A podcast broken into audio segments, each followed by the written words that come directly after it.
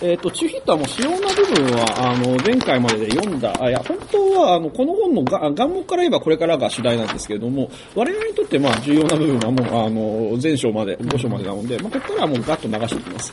えっ、と、7章と8章を一気に、あの、ざっと流すだけで済ませてしまおうという、えー、と思っています。えっ、と、あ、7と8は6章と7章ですね。6章と7章、えーです。えーまず6章からいきましょう。えー6章は、アイデアを作ることと育てることについてという、えっと、章題は概念化っていうタイトルがついてます。で、何をやるかっていうと、ブレインストーミング的な手法をやったり、あとは、あの、あれですね、クリティカルプレイでこの間出てきた、あの、ダダイストとかシュレリアリストがやってるような、えーっと、そのまあ、手法を用いて、なんか、その、ランダム的なものに頼ってインスピレーションを、え引き出してこようみたいな話。あとは、まあ、調査分析で、えーまあ、なんかアイデアを作っていこうとか、ね、まあ、なんかそういうような話が、えガーッと流れています。で、えっ、と、は理論としては畜生富杯が、理論としては畜生富杯がフローじゃない話をしてて、えっ、と、創造性の段階という話をしています。まあ、どういう感じで創造性っていうのは、まあ、あの、組み上げられていくのかみたいな話で、まず準備の、準備段階というか、まあ、水面下の段階があって、えー、水面下というか、まあ、知識とかそういうのを、えー、アイデアの元みたいのを入れていくえー段階みたいなイメージですね。で、次がインキュベーション。えーっと、アイデアが、まあ、意識の下を駆け巡る時期。で、次になんか、えーっと、アハ体験の話。えー、洞察ですね。アイデアのピザがピタッとはまる段階。ね、で、まあ、これを書き留めておくために、まあ、ノートとかスマートフォンとか持ち歩くといいよみたいなことが書いてあったりと。で、えーっと、次がアイデアを評価する。アイデアに追求する価値があるか評価して、で、それを精緻化していくというような、まあ、フローがあるんですが、えーっと、これ、ただ、えーっと、これ、その、直線的にこう進んでいくわけじゃなくて、まあ、あの、再帰的に、あの、繰り返され、あまあ、あの、行くものなので、それをまっすぐ行っておしまいみたいなものではないですよ、みたいな、えー注釈があります。で、どんな練習問題がああるかというと、まずインキュベーションについて、えーですが、えー自分がよなんか最近読んだ本について、えーと目的とかルール、手順、リソース、対立みたいなもの、要素のリストを作ってみましょうとか、まあなんかそんなこと、うん書いてあります。で、でそその後分析、えーですね、えーとゲーム日誌、これはあの、えーとパート1の方であのゲームあの自分がやったゲームについて日誌をつけましょうみたいな課題があるんですが、えーそれで分析したゲームについてプレゼンして、えーとその上で自分の、アイデアを出して、えーと議論をリードしてみましょうみたいな、えー話がありました。で、えっ、と、で、でまあ、6の2までそんな感じで、あと、あの、えー他にまあ、いいアイデアを出すためになんかいいものあるかという、えっ、と、良いボードゲームを遊ぶのも、良いコンピューターゲームのアイデアを出すのって、それはパクリではないのかっていう気がしないでもないんですが、まあ、あの、そういうことは書いてあります。で、えっ、と、いいボードゲームっていうのはどういうふうな、実例が結構挙げられてます。えっ、と、カタン、エルグランデ、モダンアート、プエルトリコ、コズミックエンカウンター、アイムザボス、まあなんか、ほぼ聞いたことのあるタイトルばっかりで書かれてますけれども。悪いゲームじゃないね。まあまあいいゲームですけどね、みたいな、そういう。えーで、えっ、と、これを踏まえて練習6.3が、えっ、と、ボードゲームを友人と一緒にプレイして、えーフォーマル要素、ドラマティック要素、ダイナミック要素、まあ、あの、前回までやったやつです。えーの分析をしてみましょう。で、次に、えっ、と、未プレイの集団にプレイしてもらって観察をメモってみましょうと。面白そうだね。えーまあこのなんか、6の1で言ってる自分の読んだ本ってどういう本？割となんかね、何でも良さげな感じでしたよ。ねえーで、あの、その本で、こういう、えーその要素っていうものを、えーっと、まあ、見つけ出せるかなみたいな、なんかそんな感じで、ちょっと、ちょっと見てみましょうね。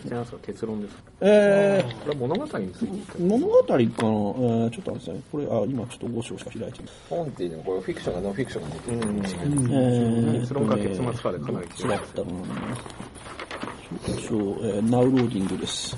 えー、どこ行ったどこ行った。後つ概念か。えー、6の1、えーと、新聞記事とか最新の本とかだから、まあ、まあノンフィクションで、えー、まあなんかビジネスとかそういうイメージじゃないかな、多分。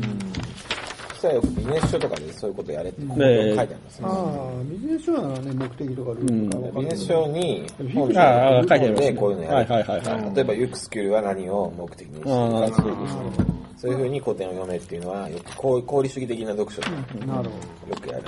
で、で次がブレーミングブレインストーミングの、まあ、あの、やり方みたいな話ですね。ねえっと、まず、えーまあ、これは一般的なブレストの話です。えーまず、えっ、と、ブレストのセッションの目的を見ましょう。例えば、えっ、と、この場合は、その、両親が子供たちと一緒に特別な役割を演じるゲームをデザインするとか、なんか交渉要素がいっぱいあって、うんぬんとか、まあ、なんかそういう、とりあえず大目標を立ててみましょうと。で、えっ、と、あとは、まあ、あの、普通に、いや、進め方の話で批判しないとか、あの、いろんな手法を使ってみると、壁になんかあ貼り出してみるとか、えおもちゃがなんか持ち込むと楽しくなっていいよとか、ね、マインドマップ、えマインドマップは次やったか、えっ、と、アイディアは、えっ、と、量を出した方がいいよとか、あんまり長い時間かけない。まあそういうやつです。で、えっ、と、次に、えっ、と、その他のあ大体案的な手法で、ダダイストの手法を使ってみようというのが、えーあって、えっ、と、リストを書き出すとか、えっ、とあ、あリストを書き出すのは別に普通のことですけど、あの、アイデアカードをいっぱい書いて2枚ランダムに取り出してみるとか、えーマインドマップを書いてみる。マインドマップもまあ普通のやり方ですけどね。あの、ここれがこうなって、矢印でこうなって、これがこういってみるやつです。マインドマップって前、高橋君のやつで流行ってたけど、ねやってる人見ない。あーまあ、普通の手法ですからね、言っても。まあ、つやなげるってだけだけですけど。ええダダイストって、あの、ダダのダダイスト。あダダのダダイストこういう手法をやってたってこと？えっ、と、やってたというふうに書いてありますね。いや、あのーえーランダムチックな、あーいや、なんか、それこそ、あの、くえっ、と、出てましたよね、クリティカルプレイにちょっと。うんなってこういうのでしょ。こういうの。おなんか登場する。こういうの。これは、いや、えっ、と、まあ、あの、えプラス、こう。どっから読むかってやつ。ーえーえーまあ、こういう感じのが、あ出てますね。あ、本当マインドマップ。これマインドマップ。これはマインドアップですね。うん。で、まあ、あの、こういうのをやったのが、まあ、シュレリアイスの遊び遊びとかでこういうのをやったみたいなシュライスがマインドマップが使ってる。ええで、あとは、あの、意識の流れを書き出すとか、意識の流れってなんか急に文学チックな、一種のあれってこう、バージニアウルフとかになりますよ。うん教師とかね。フォークなの。なんかそういうやつですよね。まあ、時代的にはまあ、まあ、その要はモダニズムってことで。あと、喋り続けて録音するとか、なんかそういうような、えーあと、えっ、と、カットアップ。カットアップってバローズでしたっけ？なるほど。うん、なんかそんなことが書いてあります。カットアップっていうのは、例えばこの本をちょきちょき切ってバラバラに並べるわけです。すると意味がぐちゃぐちゃにされるわけですよ。時系列として。それによってあんま面白いことが書いて書いてある。組み合わせが生まれたりする。それかな。いや、えね、意外と面白いんですよ。あの、ドクターバローズっていうソフトが昔あって、山形博が最近、たかがバローズ本で紹介したやつ。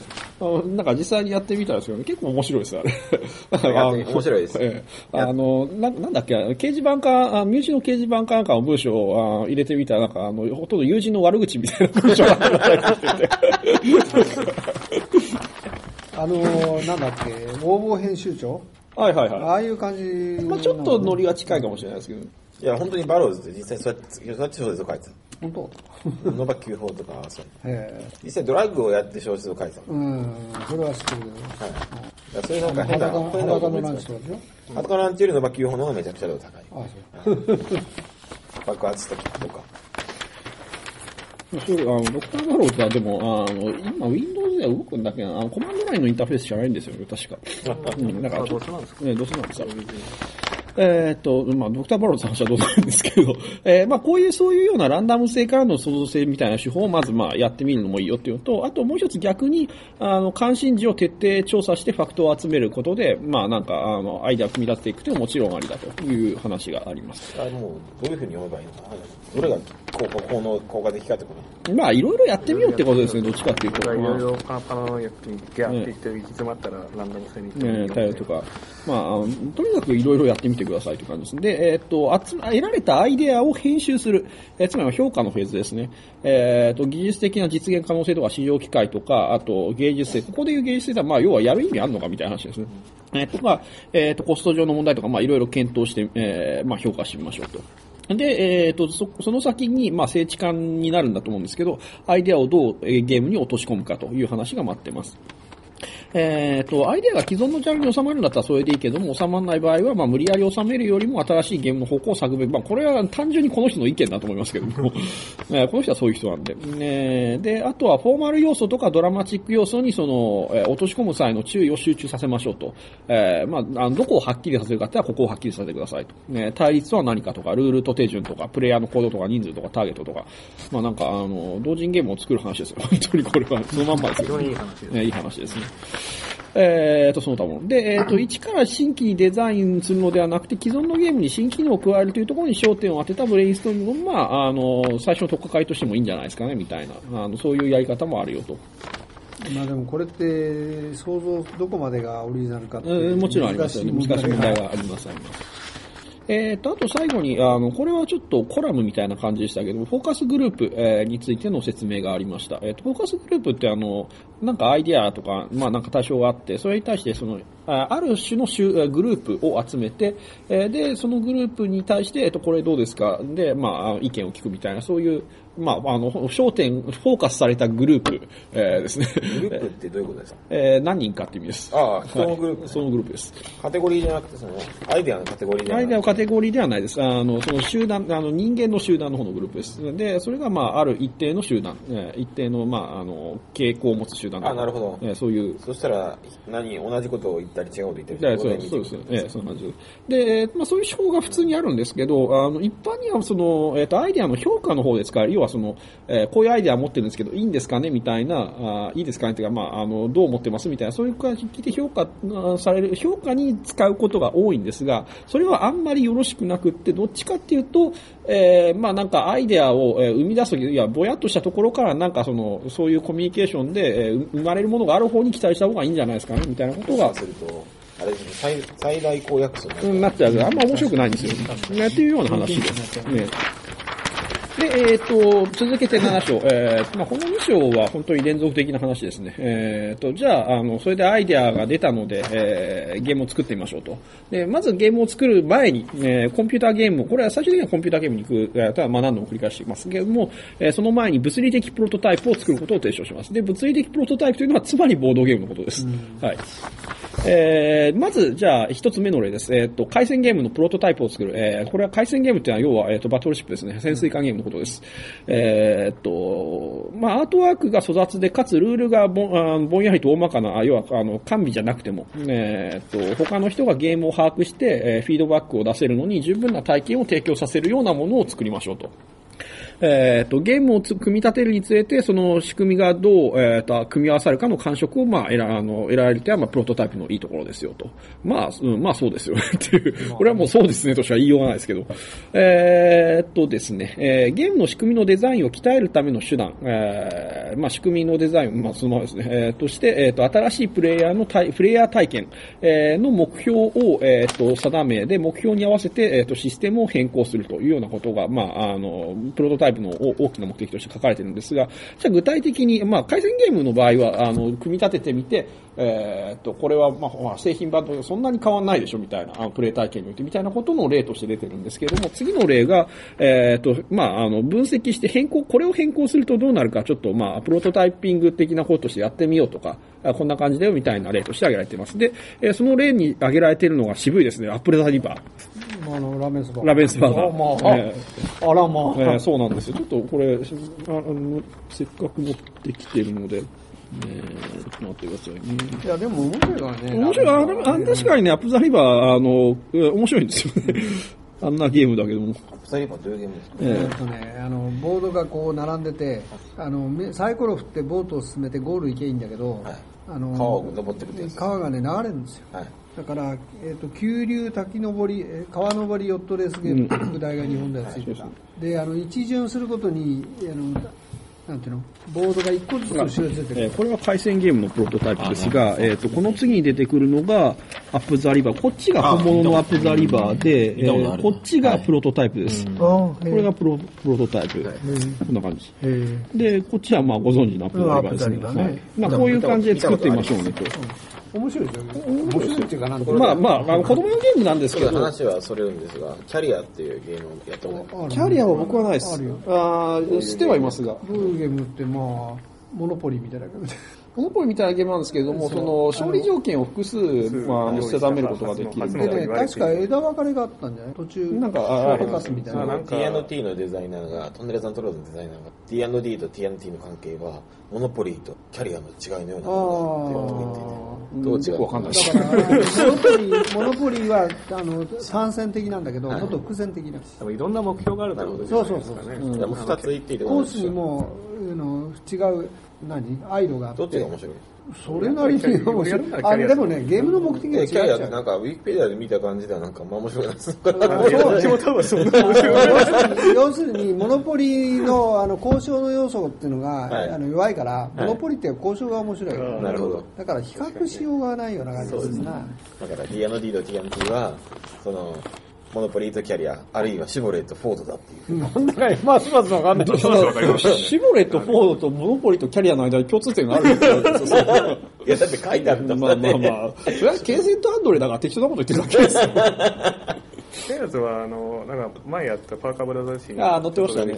結構重要なゲームとしては使そうそう、わあの、結構、あの、いや、僕は知らなかったんですけど、検索したら出てきたんで、いかキがャリアね、そんな悪い日本語でないですね。キャリア？はい。日本版出てないでしょ。日本のキャリアと出てないです。多分全然違うと思うの向こう、向こうのなんか。いやいや。日本語ではあった？日本語のキャリア多分ないと思います。ねだから日本であれをやるんだったら、もう全部人生ゲームみたいに変えていかないと無理だろうでもトランプボードゲームに日本語版があったのに。まあまあ。その昔やりましたよ。うん20 30年ぐらい前。あれ今売れば高いですよ。まあ多分今だけ。いやゲームマーケットで、オークション出てた。あ、ゲームマーケットじゃないか、東京ボードゲームこれ。ああ、そっちですか。好きですね、それ。そういういや、大味なゲームでそんいや、なだって。日経に出てたんですよ。いや、出てるかもしれないけどさ。僕は幼少の頃、世界丸ごとハウマッチで見ましたよ。本当トランプゲームで。日本語版出てんのがびっくりです。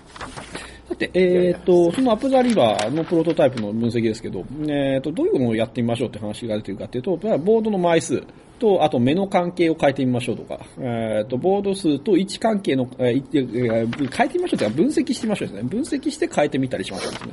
えーつまり、これはどういう関係があるのかみたいなのを考えてみようねっていう。で、変えてみて、あ、なるほどね、みたいな。えーボートの数と開始位置の関係とか、えー最初の、えー、サスの位置と、えーと高潮カードの重要性とか、えー必要、このゲームにはどういうスキルが必要なのかとか、えーあとはまあ、いい風、悪い風のオプションを、えーの働き方とか、あとは最年少プレイヤーがスタートプレイヤーになるっていうのはどういうことみたいな、うんこれもまあちょっと面白いですね。あの、我々すっかり慣れきっちゃってて、意味を考えることもなんかなくなっちゃいましたけど。最初のプレイはちょっぴり言うだからね。あと、まあ、誰に向けてマーケティングされたゲームかっていうのもまあ考えてみようねと。で、じゃあ、あの、これはまあ、あの、アップザリバーですが、えっと、これに対して新しい体験目標を設定すると。そうするとゲームがどのように変わるか、ちょっとまあ何言ってるか、これだけで分かりづらいですけど、例を見たら、ああ、そういうことねっていう感じです。えっと、こう、戦略に重きを置くように、えーしてみるとどう変えるべきかと。あとは交渉な、みたいなインタラクションを増やすと、えーどう変わるか。それなんか、あそういうゲームはあったような気がしますけど、なんか。でも確かに言ってることは面白いねね。あと、チームゲームでは、あの、そのプレイヤーごとに特定の役割を持たせるようにしようみたいな、ちょっとした協力ゲーム、えーとしてデザインするとどう変えるべきかみたいな、まあそういうことを考えてみると、えーまあ分析すると楽しいというか、まあ、あの、勉強になるよということですね。えーで、ここまでが、まあ、あの、馴染みのある、えーとゲームの世界で、えー次は FPS、あのないきなり馴染みのない世界で進しますけども。これでもアップザリバー扱ってるってところがなかなか面白いところ面白いですよね。うんうんあ、こういうのやるんだみたいな。シンプルで、うんかつ、ちょちょっと隠れた要素があって、ええ。あれってあの人に意地悪すると自分が沈んじゃうね、ええ。そうですねあの、なんかこう、そうですね。だからそういうところがね、ええ。えでもやっちゃうみたいな。ダイスの目が意外に大きいようで、一巡で1個下がってくて、ボートが3つあるとさ、うん。3目差があるんだよね、結局ね。うんはいはいはい。だから、3振っても、まあ、トントンイーブンでしかない。視野にはね、怒ってるわけであって、ねそうなったら、あの、早く1隻を捨てて2隻を助ける戦略に切り替えなきゃいけない。うんそういうあたりがね、あの、よくできてるんですよね。面白い、これは。そうですね。アップ・ザ・リバーは確かに、まあ、なんか、いい例、いい例のような気がしますね。えっ、と、FPS のプロトタイプ、FPS はファーストパーソンシューターですよ。えっ、と、ファーストパーソンシューターって、まあ、えーそういうコンピューターゲームのジャンルですね。えっ、と、これをあプロトタイプ、つまりボードゲームで作ってみようという。とすると、えどうなるかっていうと、なんか昔、あ80年代アメリカンなダイスのあの銃撃戦ボードゲームみたいなのが、まあ、そこで立ち上がってくる。あるいはあの、最近のほら、あの、あれですよ、あの、キックの鬼があの、喜んでキックしちゃうようなさ、あの、なんか、あの、よくあるやつ。この間もなんか出てませんでした。えーっと、まあなんか、ああいうやつですよ。ああいうやつが、プロトタイプとして紹介されます。ああいうやつってイメージつきます？草場さん。もうね。あの、いや、これね、あの、これも画像見ればね、ああ、ああいうやつねっつって、あ次行こうみたいな感じになると思うんですけど、えーっとね、これですね、えー、こういうやつ。ああ。えーこういうやつです。うん。へえ。おー、おこれが何？これが、その FPS、ファーストパーソンシューターのプロトタイプの例ですへー。まあなんか、どんなゲーム、どういうゲームのこれ？え、ファーストパーソンシューターはジャンルです。ゲームジャンル。あジャンルあの、だからアクションゲームとか、シュなるほどねえええーっと、いつ頃かっていうと、90年代の、まあ、えー、ドゥームって、ウルフェンシュタインが92か3ですよね。ぐらいです。90年代の、えっ、と、頭ぐらいから、あの、メジャーになりだしたジャンルでえっ、と、特にアメリカですね。えっ、と、アメリカでは、えー今、今でも一番、あの、盛んなジャンル、えーです。でもこの地図見たら別に、ファーストパスそうそう、別にこれ、これは何も関係ない。そもそも。ボードゲームでファーストパーソンやろうとい。や、VR 的なものを説明する。い。や、もうそ、そその時点で全くプロトタイプ感がない。じゃない。ですか。だから、このなんか箱みたい。なのこうつけて、うんリアルタイプ、まあ、あの、そ、そこまで凝ったプロトタイプはこの次の8章でできます。でもこれって、あの、例えば、タンホイザーってゲームがあったじゃないですか。ね、ありましたね。あれとかってこう同じじゃないですか。まあ同じですよ。だから、ああいああいうやつですよ、結局世界観が同じだけど別にファーストでもなんでもないんですよね。ない、ないです。だから、えー要は、キャラがいて銃を撃つと。そうそうそうそう、キャラがいて、すごい、すごい先祖返りしたように見える。えーそうタクティカルにタクティカルにっていうことですね。だからこういうものを遡ると、まあ、あの、戦闘級のシミュボードシミュレーションまで遡るでしょうね、もちろんいや、。だからやっぱり、スコードリーダーじゃないかなと思うん、スコードリーダーはでも、あの辺のじゃ、まあ、倉原さんがいればこの辺は詳しいと思うんですけど、ね、ちょっとまあ話を、えーまあ、こういうやつです。と、で、えー何を、えーこのプロトタイプでやろうかっていう話ですけども、命中率をいじるとか、つまりサイコロ振って当たりっていうのを、まあ、その、えー5以上当たりを6以上当たり、6以上当たりだといきなりきつくなるの。まあ、なんかそういうやつですね。とか、あの、得点システムを変えたり、あの、一人、えー一人殺すと3000点みたいなのを、えっと、逃げ回るといいよとか、なんかそういうふうにいろいろ変えてみましょうとか。あと、ヒットポイントの概念を入れたり、武器をつけ、まあ、なんかやれるようなことは、まあ、一通りやってみましょうね。そうすると、その、キックスターターで売ってるこっちのゲームから、キックスターってるあっちのゲームに、まあ、ものが変わったりとかどれどれ通り言ってもつまんなそうですね。で、えっ、と、さて練習問題。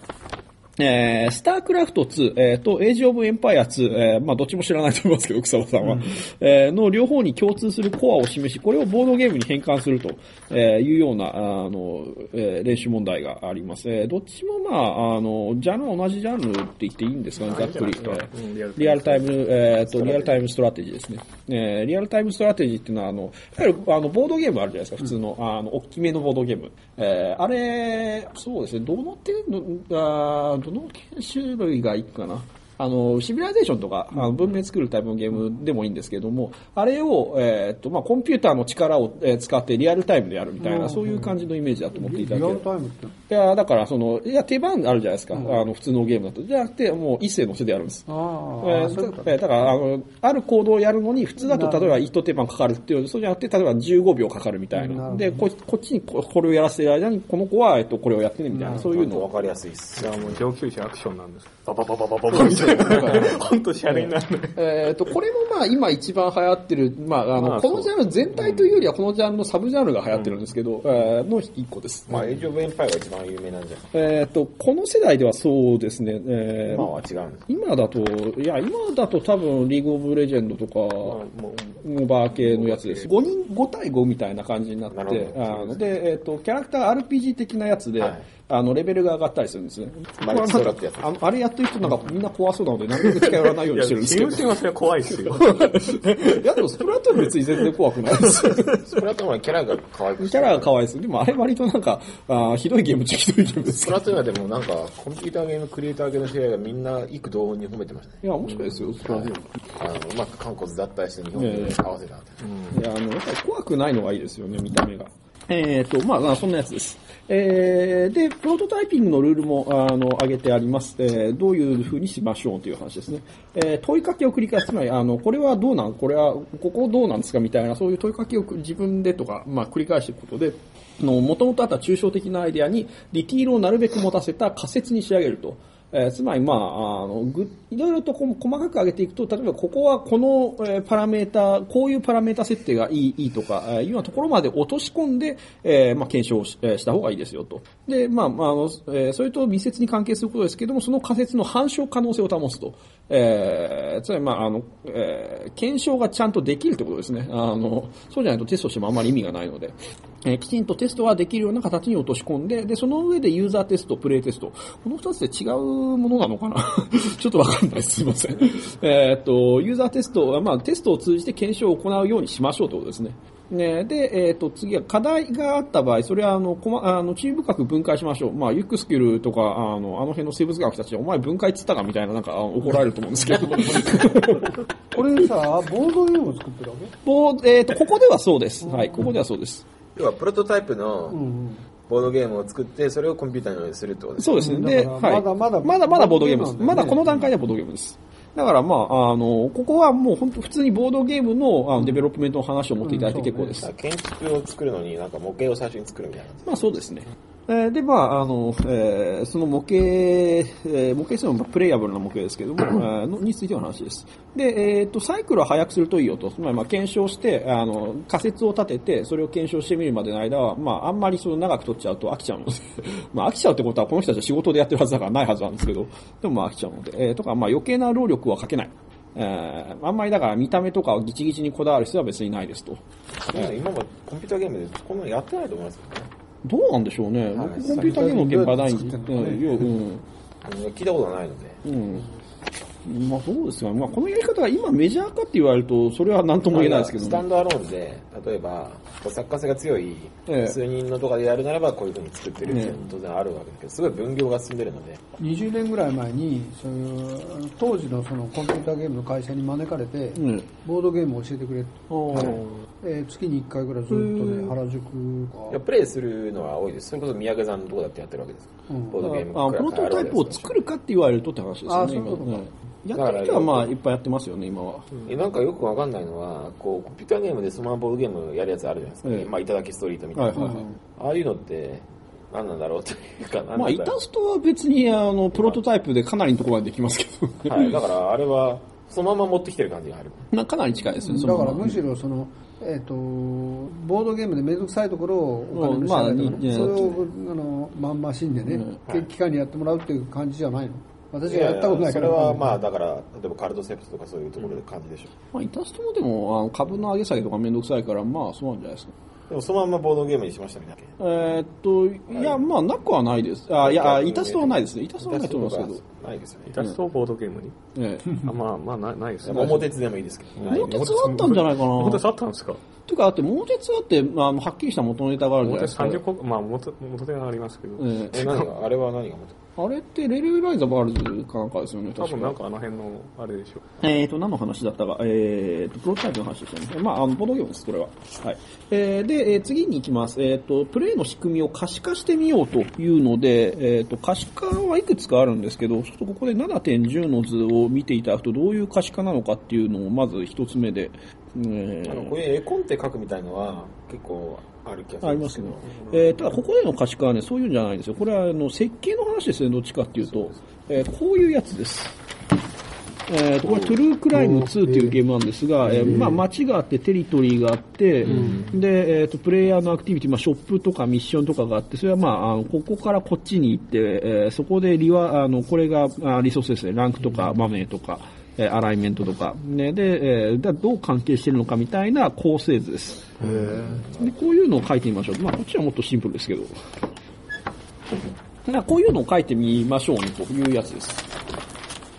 えーで、いくつかの例がまた挙げられています。えーっと、えーこれはその、目的とか、あーそういう、まあ実際にざっくりどういうことをやるのみたいな概要を、えーと、まあ、あの、プレイの、まあ、大、つまりどういうプレイなのっていう話ですね。